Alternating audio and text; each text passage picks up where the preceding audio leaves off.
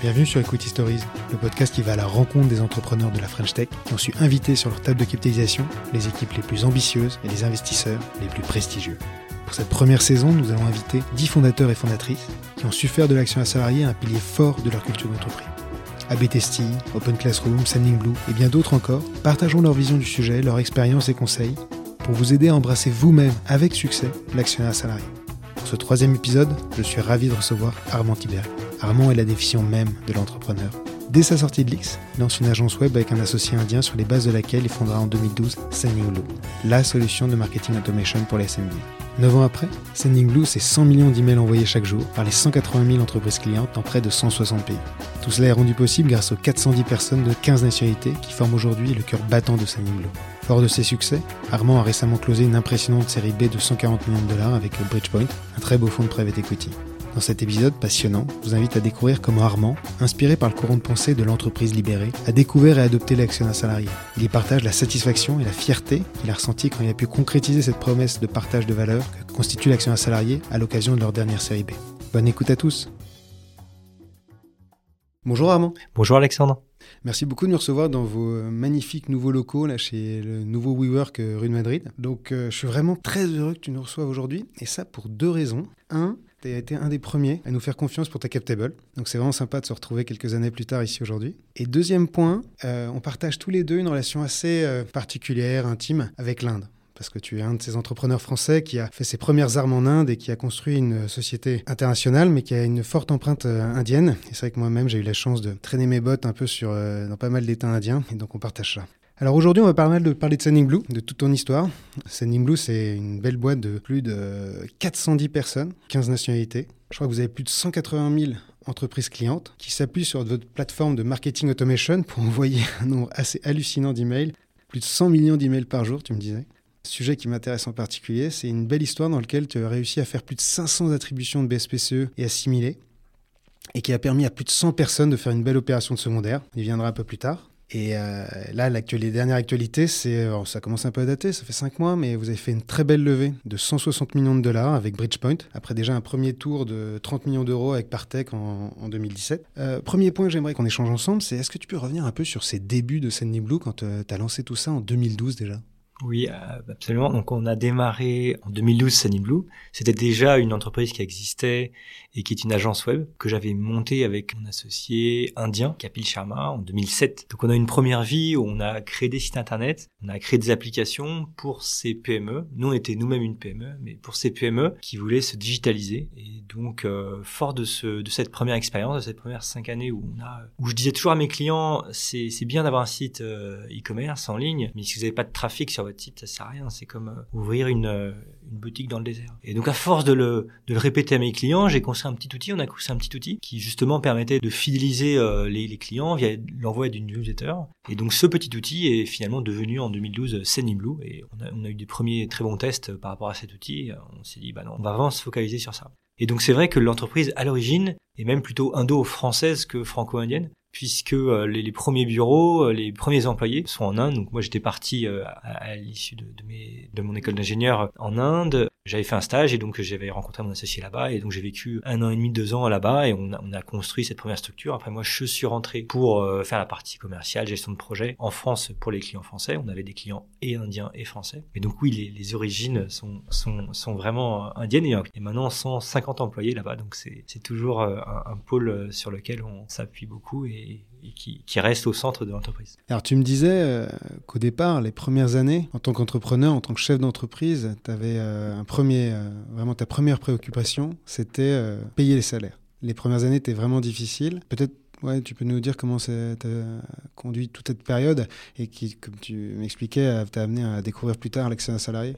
Oui, alors quand je, quand je débarque en Inde en 2007, je sors d'école, euh, je connais à peu près rien, n'a rien, à part peut-être quelques équations différentielles euh, qui, qui, qui me restaient des, des écoles d'ingénieur, mais je me suis dit bon, l'e-commerce ça va se ça va se développer. L'informatique c'est un secteur sur lequel euh, les Indiens sont, sont bons, donc j'avais euh, lancé cette entreprise avec un, à mon associé Capil que Mm. lui aussi sortait sortait d'école. Et donc on s'est un peu rencontrés par hasard. Et donc on a lancé un business sans, sans beaucoup de plans. Et donc Mm. en fait, euh, quand on fait ça, euh, on se heurte à certaines difficultés qui, d'une part, euh, on savait pas trop comment euh, développer des, des projets, des sites web, on savait pas comment avoir des clients, on savait pas Mm. faire des contrats, on connaissait vraiment rien à rien. Et donc euh, on a beaucoup appris évidemment durant ces premières années, mais ça a été difficile. Et donc c'est vrai que bah, rapidement, moi je comprends que qu'il faut trouver un, un nouveau business. Donc en, même en, en 2009, on commence à essayer des projets un, un peu différents, tout en continuant ce métier D'agence web. D'agence web, exactement. Et donc c'est un métier ou d'agence web où, euh, où les clients payent pas forcément euh, immédiatement, où vous avez euh, des aléas dans l'exécution, et Ouais. par contre, tous les mois, il y a des salaires qui tombent et il faut payer les salaires. Et donc c'est vrai que pendant ces cinq premières années, j'ai vraiment couru après euh, la trésorerie, toujours avoir assez d'argent pour payer les salaires en fin, fin d'année. Mon premier salaire date de 2012, euh, donc je me suis pas payé pendant très longtemps et c'était c'était la survie. Maintenant, je suis quelqu'un qui valorise beaucoup euh, l'attribution de BSPCE, mais c'est vrai qu'à l'époque, c'était euh, je Le très, très, très, très, très loin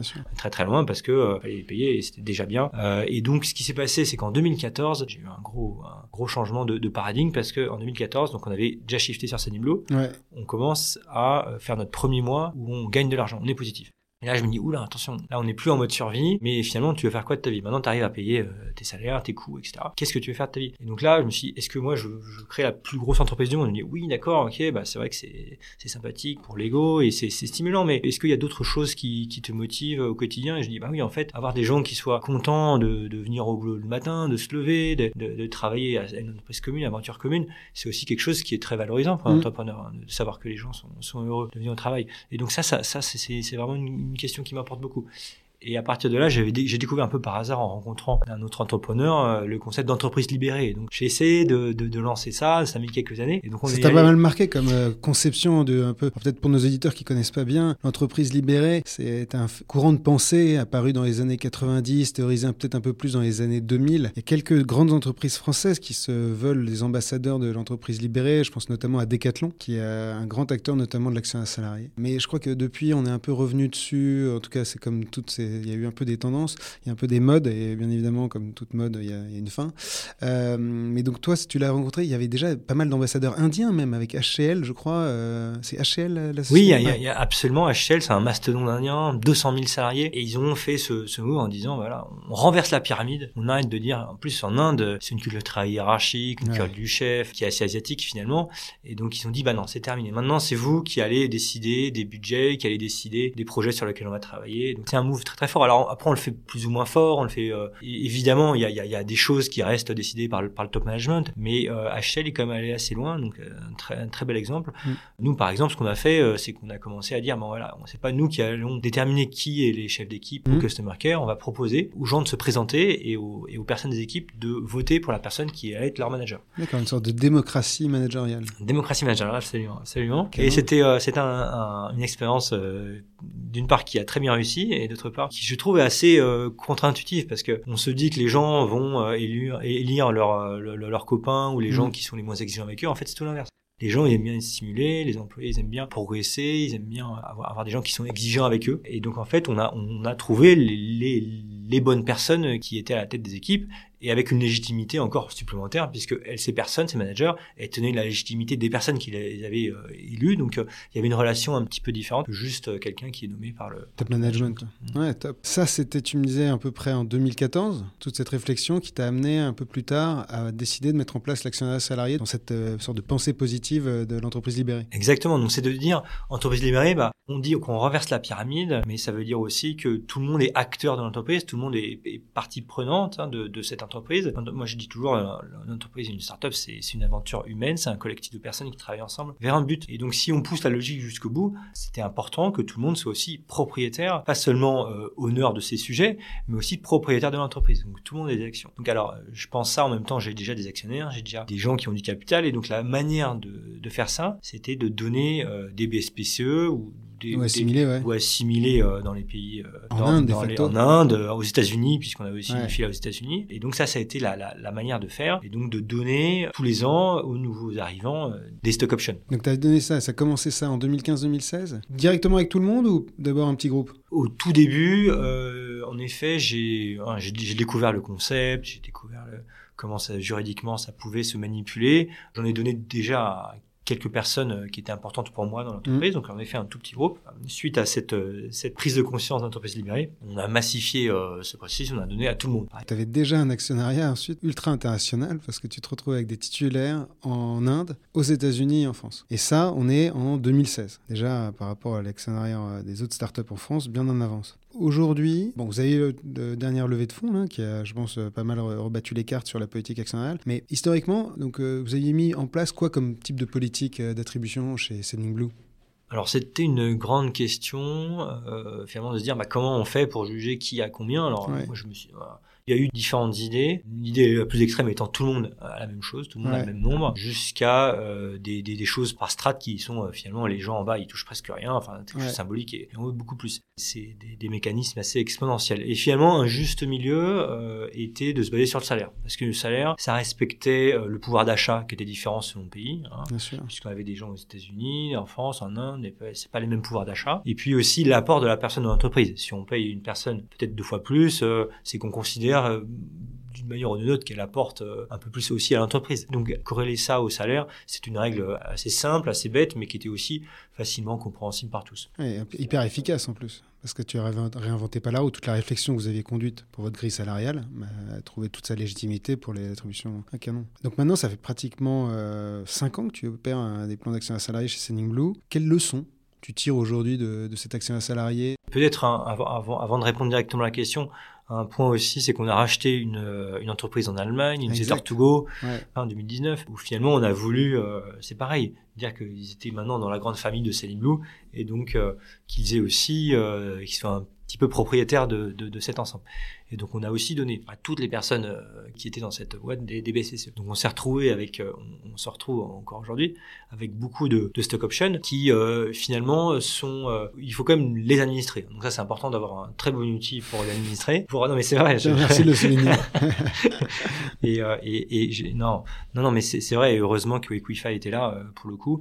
Ce que j'en ai retenu une deuxième chose, c'est quand même un pouvoir, même, même si c'est symbolique évidemment, puisque la personne va d'abord regarder son salaire avant les mais symboliquement, je trouve que c'est fort et je trouve que les gens euh, nous le rendent bien. C'est-à-dire que vouloir donner quelque chose, c'est un petit peu gratos parce qu'il n'y a pas l'idée. Alors, dans les packages de top manager, la personne va négocier son equity. Euh, mm. très bien. Mais nous, les gens qu'on emploie chez Blue, ça fait pas partie de la négo initiale. On leur dit qu'ils en auront peut-être. C'est un argument de recrutement qu'on n'utilise pas, euh, pas énormément, et ensuite ils l'ont un petit peu gratuitement. Et donc euh, voilà, à partir du moment où vous donnez des choses gratuitement aux gens, euh, souvent ils vous le rendent bien. On l'a vu avec Saniblu, avec des gens qui sont très impliqués. Et j'ai envie de dire sur, ce, sur cette question de donner des stock options à tout le monde ou à une partie restreinte, puisqu'il y a un peu cette question derrière. Si on raisonne en BSPCE que dans un modèle économique ou à, incentive, disons qu'on va dire, bah voilà, il faut que j'incentive au maximum, c'est comme ça qu'il faut raisonner un private equity ou un fonds par exemple. Je donne beaucoup de stock options comme ça la personne va, va, être alignée sur la création de valeur et sur l'augmentation de la valorisation de l'entreprise. En effet, euh, je pense que si, c'est ça l'approche unique, je pense qu'il faut euh, réserver au top management parce que c'est quand même des, instruments qui sont assez complexes, pas forcément faciles à comprendre, à appréhender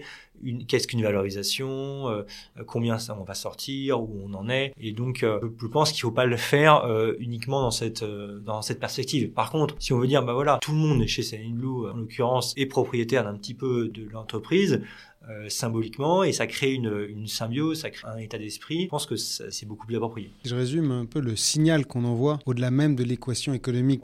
Non, mais là-dessus, je te partage complètement. Nous, on le voit euh, de plus en plus. Ce qui est très difficile, c'est quand tu mets en place ce mécanisme, tu as énormément de populations diverses avec pas le même niveau d'éducation sur le sujet. Et donc, c'est très difficile d'arriver avec pour chacun la même explication parce que chacun ne va pas forcément l'appréhender de la même façon. Le, point le plus fort qui traverse finalement toutes les strates d'une boîte, c'est vraiment le signal que tu envoies à travers cet genre d'initiative. Je te rejoins complètement là-dessus. Donc j'imagine qu'à chaque fois que vous aviez des attributions, vous allez chercher à communiquer en interne pour essayer de rendre la chose quand même malgré tout le plus digeste et compréhensible et surtout peut-être éviter les fantasmes que ça peut avoir parfois chez certains. Surtout, j'imagine qu'un de vos challenges était d'avoir une communication à l'égard des Français versus les Indiens versus les Américains. Paradoxalement, c'est drôle, sur ces questions, on a eu des, des gens qui sont vraiment appropriés, euh, on va dire, euh, de manière très très importante ce sujet et qui après, ils sont devenus actionnaires parce qu'on a aussi distribué des actions gratuites et qui ont commencé à s'impliquer et qui ont commencé à poser tas de questions. Donc, euh, faut, faut, faut être vraiment bon et qui l'ont fait et qui commençaient à s'inquiéter. Il y avait des, des, des, recommandés qui étaient envoyés pour leur signer des choses et qui commençaient à s'inquiéter.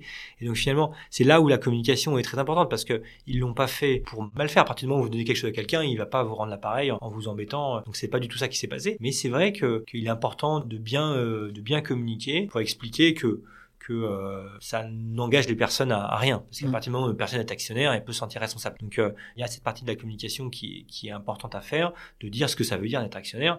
Deuxièmement, la personne, il faut que, aussi qu'elle valorise bien euh, ce que c'est qu'un stock option. Donc, encore une fois, c'est des mécaniques qui sont un petit peu compliquées parce qu'il y a des strike price, il y a des valorisations, prix d'exercice, et donc alors ce qu'on a fait, ce qu'on fait, ce qu'on a des simulateurs, donc on essaie de mettre des simulateurs à disposition pour que les gens puissent simuler. Là où le bas blesse un petit peu, c'est que ils ne vont pas savoir. Nous, on va dire, bah voilà, la valorisation de l'entreprise dans 5 ans, elle sera de temps. Donc regarde ce que ça va te faire à toi. Le problème, c'est que euh, ils en ont aucune idée de combien la, la valorisation de l'entreprise dans 5 ans. Donc il y a un petit peu cette limite de euh, du, salarié qui doit in fine vous faire confiance que c'est quelque chose qui qui vaut de l'argent et qui va lui être bénéfique. Après, si vous faites ça dans un bon état d'esprit, en toute il n'a pas de raison de pas vous croire. Mais on a essayé de faire le plus de communication possible. C'est en effet des sujets compliqués, il faut pas sous-estimer, et d'avoir aussi des personnes en interne qui sont des ambassadeurs, qui vont pouvoir être des relais pour ces, euh, ces BSPCE, qui sont plus de confiance de cette manière que le top management, euh, il peut être accusé de certains, euh, parfois, de, certaines manipulations, etc. voilà, on peut, imaginer qu'il y, il y, a des fantasmes, c'est sûr, et c'est normal, je veux dire, c'est normal qu'il y ait des fantasmes.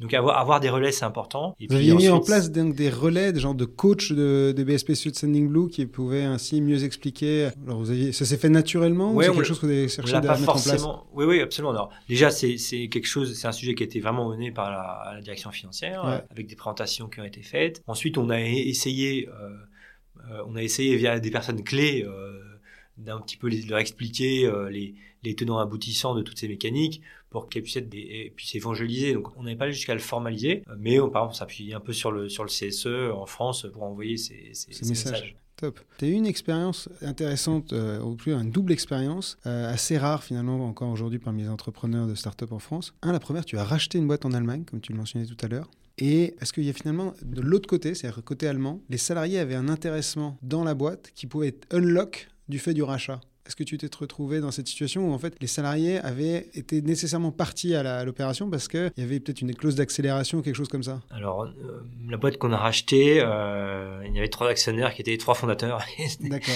voilà, donc il n'y avait pas ça. Donc, euh, ils, ont, ils ont été encore, encore plus contents qu'on les rachète parce qu'il justement cet intéressement. Mais bon, ça, ça, a été, encore une fois, ça a été un petit peu difficile de, de communiquer. Je pense qu'on avait sous-estimé parce que je ne dirais pas qu'ils ont vraiment valorisé les stock options qu'on leur avait donné à leur juste valeur.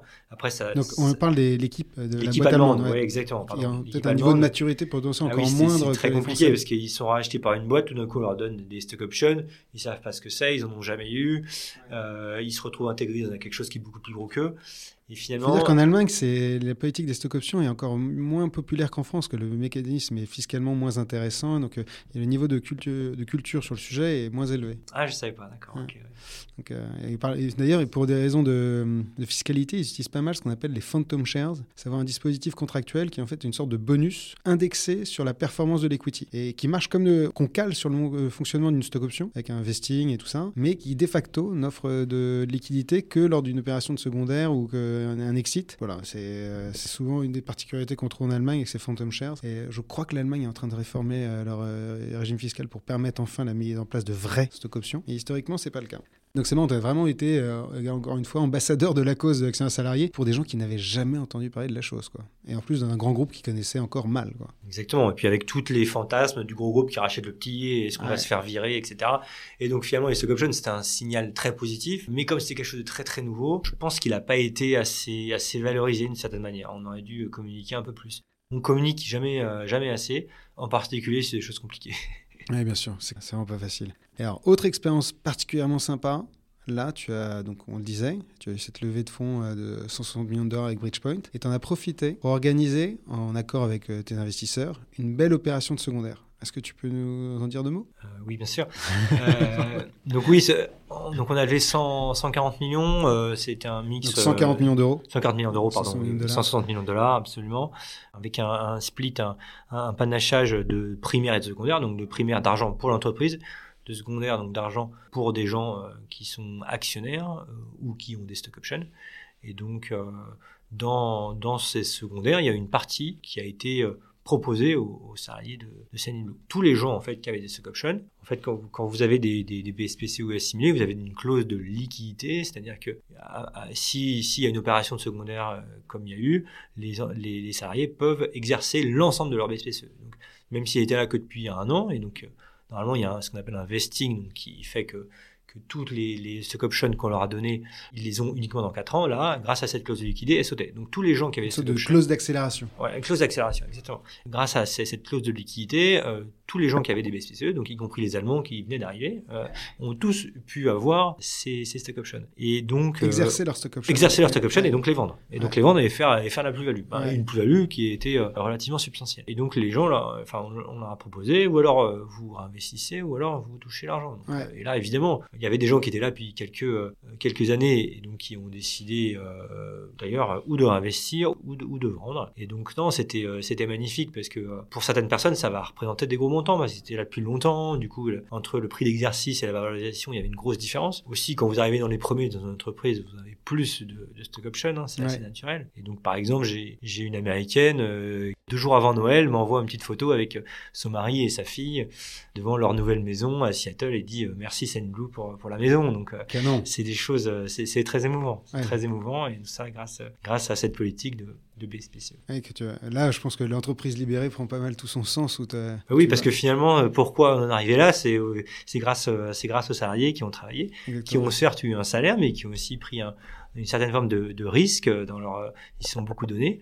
L'extra mile. et voilà. Et, donc et qui à la fin euh, donne ce genre de, de levée d'entreprise et donc de valorisation d'entreprise c'était un point euh, de négociation dur avec tes invests? Parce qu'en France, on, voit que le marché n'est pas complètement mature sur ces histoires de secondaire, par rapport notamment à l'Angleterre, où quasiment à chaque tour, pour des boîtes euh, d'un certain niveau, euh, ils arrivent à négocier des plages de, de secondaire. C'était quelque chose qui a été facilement accepté dès le début, vous l'avez posé, ou c'est quelque chose qui a été négocié assez longtemps? Oui, donc les, les, investisseurs de cette nouvelle euh, levée là, c'était euh, à la fois BPI et, et, et, euh, et, Bridgepoint. Donc Bridgepoint, c'est un fonds de private equity, pas un, fonds de venture, et donc pour eux, c'est c'est complètement euh, complètement standard, complètement normal. Pour BPI, c'est le fonds large cap, donc c'est pareil, c'est des, des, fonds qui sont très habitués à, au, secondaire. En fait, on a une entreprise qui est déjà qui a l'équilibre, qui est déjà rentable, donc un modèle économique qui est éprouvé. Donc on est sorti du monde venture. Ça paraît tout à fait naturel que des gens prennent du secondaire. Ok, donc ça a été, tout le monde l'a accepté, c'était un non-sujet. ça n'a même pas été un sujet en fait. canon, canon. Maintenant, pour en un sens un peu euh, clôturer notre échange, que je vois que le, temps tourne. Aujourd'hui, si tu rencontres un entrepreneur et il te demande, euh, ok, je veux mettre en place des BSPCE dans mon entreprise, quels seraient les, allez, deux trois conseils que tu lui euh, donnerais pour qu'il bah, le fasse le mieux possible? Alors peut-être peut-être une première question. Est-ce que tu préfères l'approche private club? On a fait une attribution d'abord aux éléments clés euh, ou directement des attributions globales pour que tout le monde euh, soit dans le même bateau? C'est d'abord ça qui me, qui me venait en effet. Moi, je suis un, petit peu communiste sur les bords et j'aurais envie d'inciter tout le monde, quand on crée une start-up, à euh, donner un maximum. Hein, parce que dans la vie, plus, plus on donne, plus on reçoit. C'est quelque chose qui est assez connu. Et donc, ne pas hésiter à... Et des stock options, en plus, ça coûte pas grand-chose. Hein, c'est sur une valorisation euh, d'un tour. Donc, euh, vous récupérez de toute manière, euh, vous n'avez pas de dilution jusqu'à la valorisation de l'entreprise actuelle. Donc, stock option, ça coûte, ça coûte pas grand chose. Ça motive énormément les gens, ça permet un meilleur ownership et puis ça implique les gens dans les vraies décisions stratégiques de l'entreprise. Donc voilà, moi c'est mon expérience et c'est mon conseil. ensuite, quelque chose qu'on a déjà dit, mais je le redis en conclusion, c'est vraiment important de communiquer le maximum parce que c'est quand même à la fin, c'est beaucoup d'argent. Hein. On a vu avec Saints c'est beaucoup d'argent. Et faire prendre conscience de ça aux gens euh, auxquels vous le donnez. Hein. C'est un petit peu bête de, de donner des options quand la personne ne comprend pas qu'en fait c'est beaucoup d'argent potentiellement. Euh, et donc ça, communiquer bien sur les BSPCE. Et ça veut dire bah, faire des petits simulateurs, ça veut dire faire quelques petites euh, des, des, PowerPoint, des, des, documents explicatifs pour expliquer euh, le, le, le, mécanisme des, des stock options. D'accord. Bah, un grand merci euh, Armand pour euh, ces, euh, tout ce retour d'expérience. vraiment sympa de voir une entreprise française ainsi, Camion, faire toute l'histoire de l'action à salarié. Il manque plus que l'IPO, mais euh, ça, c'est pas forcément la destinée de toutes les boîtes et je ne pense pas que ça soit forcément la, clé du succès. Mais vraiment, c'était sympa, nous, de te voir. parce que c'est vrai que quand tu es arrivé, c'était la sortie de Partech et de voir toute cette progression de ta cap table, c'était vraiment une très chouette écoute story. Donc, vraiment, un grand merci, Armand. Merci, et, à très bientôt. À très bientôt. Equity Story, c'est fini pour aujourd'hui, mais nous revenons très bientôt avec un nouvel invité. Si vous avez aimé ce podcast, vous pouvez le noter 5 sur 5 sur votre plateforme préférée afin de permettre à d'autres de le découvrir. N'hésitez pas à nous faire remonter des commentaires ou toute demande particulière sur ce que vous aimeriez entendre dans le podcast. On fera tout notre possible pour y répondre. Et puis, si vous aussi vous souhaitez offrir la meilleure expérience d'actionnaire salarié à vos équipes, je vous donne rendez-vous sur equify.eu. A très vite